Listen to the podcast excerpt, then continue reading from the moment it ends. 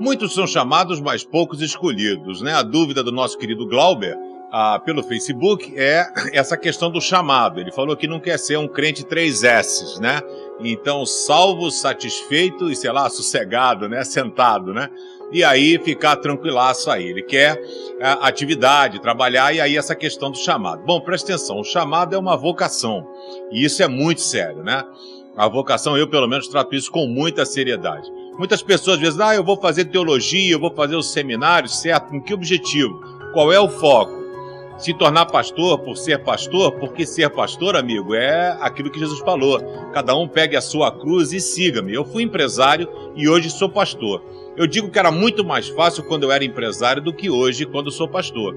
Eu sou obrigado a ouvir coisas, a ouvir mentiras ao meu respeito ou qualquer outra coisa, pessoas que são grossas, que quando eu era empresário eu mandava embora, demitia, não queria ter nenhum tipo de relacionamento.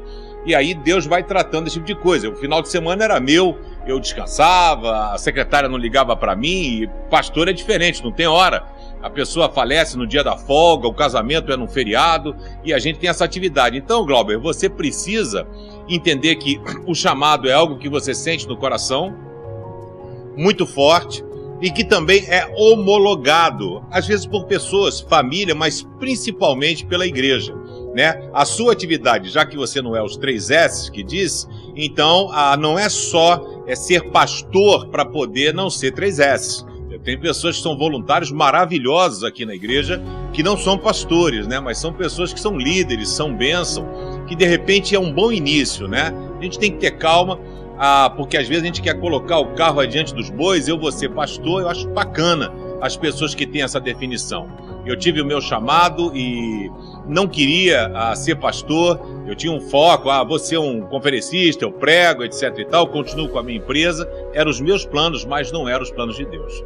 Quem aceita ser chamado precisa estar preparado para as coisas difíceis da vida. Jesus disse em Mateus, Lucas 10, também em Mateus, né?